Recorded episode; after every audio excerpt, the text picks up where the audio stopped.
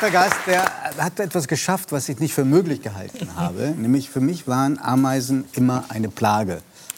Und jetzt habe ich durch sie eine Welt kennengelernt, die mich komplett fasziniert. Und ich bin ganz sicher, das wird auch Ihnen hier gelingen. Ich begrüße ganz herzlich Frau Professor Susanne Voitzek. Herzlich willkommen.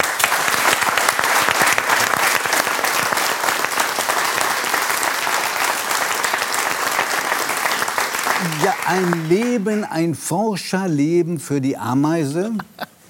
Äh, nie irgendwie groß in Frage gestellt worden. Ähm, entwickelt man zu diesen Tierchen auch eine persönliche Bindung, jedenfalls zu einzelnen Stämmen oder sogar einzelnen Königinnen, Männchen oder Arbeiterinnen? Naja, zu individuellen Tieren nicht, nee.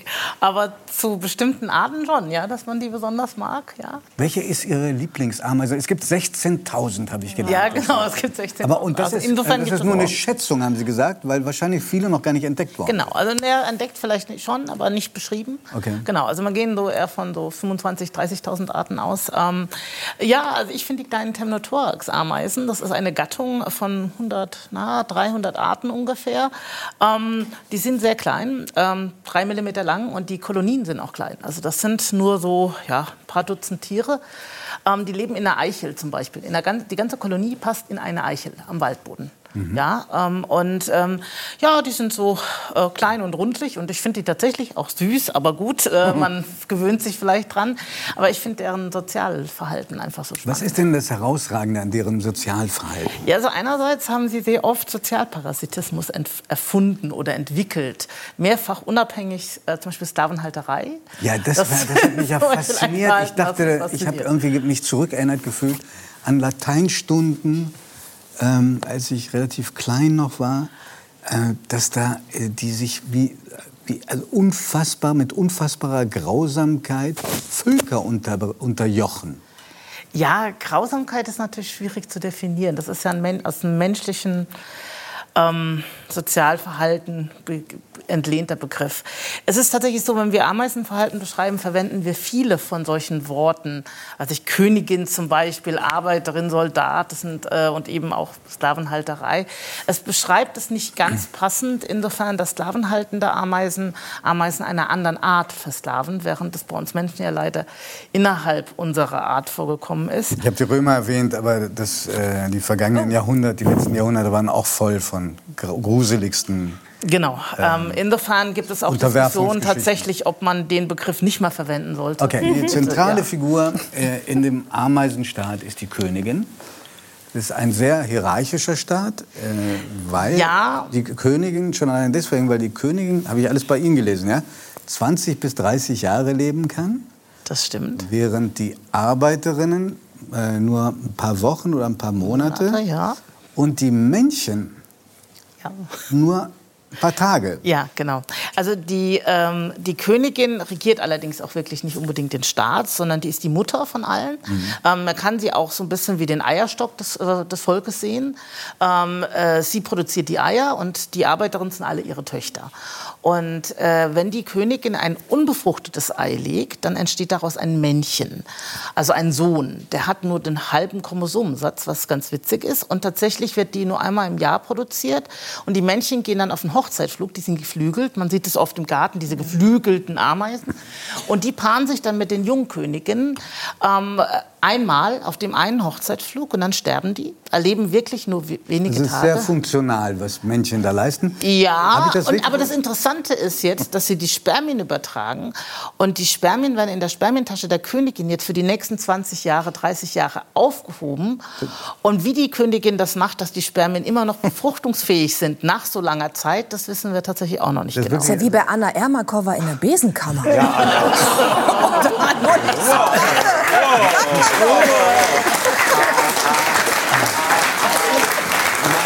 Erst, erst fragt Judith, erst fragt Judith nach aber MeToo. keine Ameise. Also Erst fragt Judith nach MeToo in der Schlagerbranche und dann haut sie so einen raus. Ja. Äh, aber äh, Frau Professor, das, habe ich das richtig verstanden, dass die Königin nur einmal im Leben Sex hat? Bei den meisten Arten ja, es gibt ein paar Arten, wo sie mehr, also bei Ernteameisen oder bei Blattschneiderameisen, da können die sich auch, aber immer nur auf einem Hochzeitflug. Und danach ist Schluss, ja. Dann hat sie die Spermien in ihrer Spermientasche und wenn sie befruchtete Eier legen will, dann nimmt sie ein Ei, tut ein Spermien dazu oder zwei und dann entsteht Absolut eine weibliche Absolut faszinierend. Es, also, es gibt, bitte korrigieren Sie mich, wenn bei mir die Zahlen durcheinander gegangen sind, auf ein einen Menschen kommen offenbar 2,5 Millionen Ameisen. Ja, die Hochrechnungen sind schwierig. Klar ist, dass es mehr Ameisen als Menschen auf dem Planeten also, also gibt. Und es gibt immer noch Hin- und Herrechnungen, ob das Gewicht aller Ameisen mehr ist als das Gewicht aller Menschen. Allerdings ändert sich das halt schnell, weil die Anzahl der Menschen ja deutlich zunehmen immer noch. Ja, ja, verstehe. Aber die Ameisen wahrscheinlich auch, oder? Ist es schwieriger für die Ameisen? Wir kommen gleich noch dazu, was den Lebensraum der Ameisen anbelangt warum sie Fuchsteufelswild werden, wenn man sie fragt, wie kriege ich die Biester wieder weg. Kann ich auch verstehen, das wäre ja wirklich keine gute Werbung äh, für das, was Sie da ähm, erforschen. Aber Sie schreiben, dass äh, viele Arten bis zum 40-fachen ihres Gewichtes tragen können. Das wäre auf mich jetzt übertragen ähm, 2600 Kilo, die ich schleppen würde. Wie erkennen, man sieht ja manchmal so Ameisenstraßen, ja? Mhm. Wie erkennen die sich? Erkennen die sich überhaupt? oder folgen die nur? Äh, einander? Die erkennen sich als ähm, Genossen einer Kolonie oder Koloniegenossinnen, ähm, und zwar an ihrem chemischen Profil. Also die tragen auf ihrer Haut, wir sagen Cuticula, ein komplexes Mit, äh, Gemisch aus langkettigen Kohlenwasserstoffen. Ähm, das sind so 50 verschiedene Substanzen. Und das ist so ähnlich, kann man sich das vorstellen, wie so ein Trikot von einer Fußballmannschaft. Es gibt also unterschiedliche Trikots, sodass man gleich weiß, ah, du gehörst zu meinem Nest, du bist also eine Schwester von mir. Es gibt sogar noch ein bisschen Variationen, kann man sich so vorstellen. Naja, der Torwart trägt ja auch was anderes. Also die Nahrungssucherinnen haben leichte Abwandlungen davon, die Brutpflegerinnen auch, die Königin natürlich auch. Ähm, das heißt, aber äh, sie können sich äh, chemisch erkennen und sie können eben auch Spuren legen, wo sie andere ähm, Ameisen zu Nahrungsquellen äh, führen. Ähm, das sind, äh, die legen sie aus Drüsen. Also wenn eine Ameise jetzt so eine Praline hier entdecken würde, würde sie nach Hause laufen und dann aus ihrem Hinterleib, aus einem Drüsensekret, eine Spur legen. Und die anderen Ameisen, die aus dem Nest kommen, sagen, hm, da ist eine Spur, da folge ich doch mal.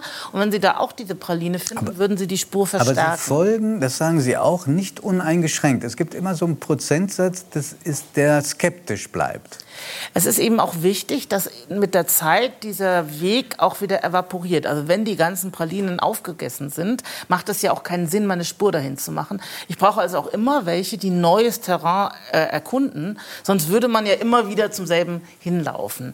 Ähm, das heißt also, es gibt ein paar, die folgen nicht, äh, die äh, Innentiere ähnlich. Also junge Tiere sind, äh, machen Innentätigkeiten und die alten Tiere sind die, die nach draußen gehen, weil das Leben draußen sehr risikoreich ist. Und für die Kolonie gedacht ist es natürlich sinnvoll, die Alten nach draußen zu schicken. Da verliert man nicht mehr so viel Arbeitszeit oh als Kolonie. Also von der, äh, macht ja Sinn. Was auch heißt, wenn Ameisenkolonien Krieg führen, und das machen sie manchmal, ähm, dann ist es so, dass natürlich die alten Frauen kämpfen, weil die Arbeiterinnen sind ja eh Frauen und wie gesagt, die risikoreichen Tätigkeiten lieber die Alten machen lassen. Ja, die Männchen sind ja gar nicht mehr da, sonst würden die das wahrscheinlich übernehmen. Ja? Menschen arbeiten im Ameisenstaat nie, auch nie. bei Bienen okay, nicht. Die sind, aber die sind, ja nur die sind wirklich nur für Sex da. Man kann es so oder so sehen. Man kann sagen, sie haben ein kurzes Leben, aber sie haben ein Leben mit nur einem Inhalt. Hm. Also,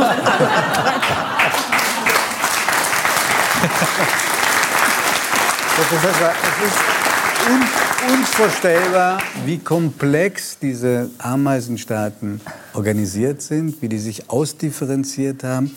Ich weiß nicht, ähm, ob Sie ein gläubiger Mensch sind, aber haben Sie sich mal die Frage gestellt, wer das, wie, wie das zustande kommen Kommt, das ist oder? ja genau das, was ich erforsche, wie die Evolution diese Komplexität im Sozialverhalten hervorbringt. Es gibt Blattschneiderameisen in Südamerika, die züchten Pilze. Seit 50 Millionen Jahren tun die unterirdisch mit Pflanzenmaterial angefüttert Pilze züchten. Sie halten in ihrer Zuchtkammer die Temperatur konstant, sie leiten Sauerstoffzonen Kohlendioxid ab.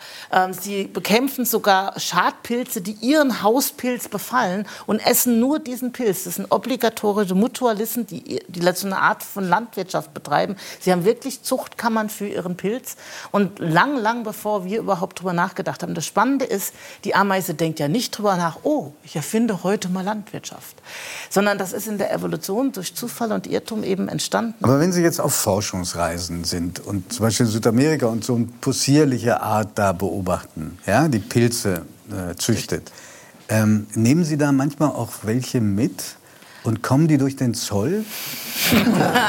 Also es gibt Haben Sie welche dabei? Pass auf. Ah, Nein, keine ähm, äh, Das ist für äh, viele ähm, äh, Tropenbiologen mittlerweile ein riesiges Problem. Wir brauchen natürlich die ganzen Genehmigungen.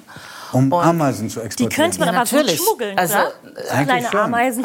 Na, äh, also in, also natürlich, äh, es gibt mittlerweile Gesetze, gerade viele äh, südamerikanische oder auch afrikanische Staaten verbieten es äh, generell Ameisen zu exportieren. Man muss also da eine Genehmigung beantragen und dann braucht man einen lokalen Kooperationspartner. Das ist tatsächlich alles gar nicht so einfach. Ähm, und diese Bürokratie, die dahinter steckt, ist, also wenn Sie mich fragen, was ich an meinem Job am wenigsten mag, ist Anträge zu stellen und Anträge zu stellen, dass ich Sammelgenehmigungen kriege und dass ich die Ausfuhr- und die Einfuhrgenehmigung kriege. Das ist alles sehr aufwendig mittlerweile. Ja. Aber ähm, so einfach ist es leider nicht. Aber also Sie haben sich ein bisschen gedrückt vor der Antwort. Wie bringen Sie den rüber, diese Viecher? Also jetzt meine ähm, äh, slavenhaltenden Ameisen, die kommen im Gepäck mit, ja? Im Handgepäck Wow. oder im... Nee, im aufgegebenen Im Gepäck. Also, aber ich hatte ja gemeint, die ganze Kolonie passt in eine Eichel. Also wir haben die in so kleinen Ziploc-Beutelchen Mhm. und dann liegt dann immer die Sammelgenehmigung bei. Und dann haben wir, also in einem Koffer hatte ich letztlich äh, äh, 87 slavenhaltende Kolonien und 380 Wirtskolonien. Was sonst? Ganz normal. Also teilweise öffnet es auch der amerikanische Zoll und dann liegt dann so ein Zettel bei, geöffnet. Ja. Und was ist, Also, eine Ich packe meinen? Koffer zu spielen. Das ist dann immer noch, Und gibt, immer noch gibt es die Ameisen, die Sie so lieb haben, dass Sie sie mit nach Hause nehmen? Naja, wir nehmen die natürlich nicht mit, weil ich sie daheim in meinem Garten haben will. Nein, die sind bei uns im Labor und wir machen damit eben Verhaltensuntersuchungen oder genomische oder chemische Analysen, ähm, um eben zum Beispiel herauszufinden, welche kutikulären Kohlenwasserstoffe, die auf, also welche ähm, Signale sie auf ihre Haut tragen, weil Sklavenhalter versuchen ja ins Wirtsnest einzudringen, um es auszurauben. Das finden die Wirte natürlich nicht so doll. Und dann gibt es Kampf und da versuchen die sich gegenseitig anzupassen, ja. Äh, Evelyn, Interessant. interessant, oder? Ja, ich habe total. selten so fasziniert jemand zuhören. Äh, Ich ihre, Mama, ihre Mama hat auch einen Garten. Ja. Sie haben den, glaube ich, ihr geschaffen und geschenkt. Und haben Sie äh, eine besondere Beziehung zu Ameisen? Ich habe tatsächlich bis jetzt da noch keine Ameise gesehen. Aber ich habe jetzt auch nicht genau geforscht, ob es da jetzt welche gibt. Ähm, aber ich glaube, Ameisen, damit ist jeder irgendwie aufgewachsen. Als Kind schaut man sich eigentlich immer Ameisen an. Irgendwie im Sandkasten oder auf dem Spielplatz. Ich glaube, das sind so die ersten Tiere, die man so wirklich wahrnimmt. Habt ihr auf dem Spielplatz. Ameisen essen müssen? Nee. Äh, tatsächlich nein, aber ich hatte ich ganz viele Ameisen, in meinem Gesicht gegessen? und die haben mich alle gestochen. Nee, das weiß ich Versehen, noch. Das war ich, ganz schlimm. ja. Dann habe ich ganz viel Sand genommen und versucht, die Ameisen äh, runterzubekommen, aber das war noch schlimmer. Beim dann waren die wir so irgendwo überall drin und die dann erstmal rauszubekommen. Aber warum, Also, wenn man dann waren die eine Unterwäsche anhat, Gesicht? die- Also, was meinst- Warum waren die da? Ja, weil ich in einem, ähm, ich war in einer Box drinne. Ich weiß nicht, welche Ameisen das waren. Das waren auf jeden Fall australische Ameisen und Hast die du waren das schon mal richtig gesehen, schlimm. Ich habe sie gehasst. Es tut Ich mir leid. Ich muss jetzt einmal ganz kurz sagen, diese Art habe ich Ich weiß, gehasst, weil die alle im Gesicht äh, dann auf einmal waren und die haben Oh. gebissen und du musst es halt aushalten. Ähm, in dieser Box drinnen zu bleiben mit diesen Ameisen und die haben gestochen, gestochen und wer als erstes runtergegangen ist, der hat natürlich das Spiel verloren. Und ich habe so meine Zähne zusammengebissen, aber es war wirklich so schlimm, die wieder runterzubekommen. Im Dschungel sind, wären Ameisen auch viel zu harmlos. Wir haben gerade ein Dschungelbild gesehen, ne? Ja. ja. Ähm, Frau äh, Professor Volzig, auch wenn Sie das hassen, ja, aber eine, eine Frage muss ich Ihnen doch stellen und ich glaube, sie hat was im Prinzip Tierliebes in sich, diese Frage. Ich will Sie nämlich nicht fragen, wie man äh, Ameisen, die im Haus sind, vernichtet, sondern wie kriegt man sie da raus, ohne sie zu töten? Haben Sie da einen Tipp? Naja, erstmal muss man gucken, wo sie reinkommen. Die können ja nicht durch, äh, durch Wände gehen. Also äh, verfolgt man die Spur zurück, wo sie reinkommen und verschließt das äh, den Eingangsloch vielleicht mit Silikon, keine Ahnung. Also jedenfalls das ist die eine Möglichkeit. Auf jeden Fall äh, den, den Pfad, den chemischen Pfad wegwischen. Also das ist die eine andere Möglichkeit und keine Nahrung rumliegen lassen, weil also das und äh, es ist tatsächlich der, der Spuk ist normalerweise nach dem Sommer vorbei. Also im Sommer sind die äh, äh, Kolonien meistens viel größer und gehen viel auf Nahrungssuche, sind auch viel aktiver und wenn der Sommer äh, zu Ende geht und es wieder kalt wird, dann hat man meistens kein Problem mehr. Also insofern gucken, wo sie reinkommen, Loch zumachen, hört sich sehr pragmatisch an. Sie sind auch pragmatisch, das finde ich auch so beeindruckend, trotz Ihrer Leidenschaft für Ameisen. Und ich glaube, jeder hat verstanden, warum das Buch, das Sie vor ein paar Jahren geschrieben hat, haben über Ameisen den schönen Titel trägt Weltmacht auf sechs Beinen. Ganz herzlichen Dank, es war eine Freude. Oh.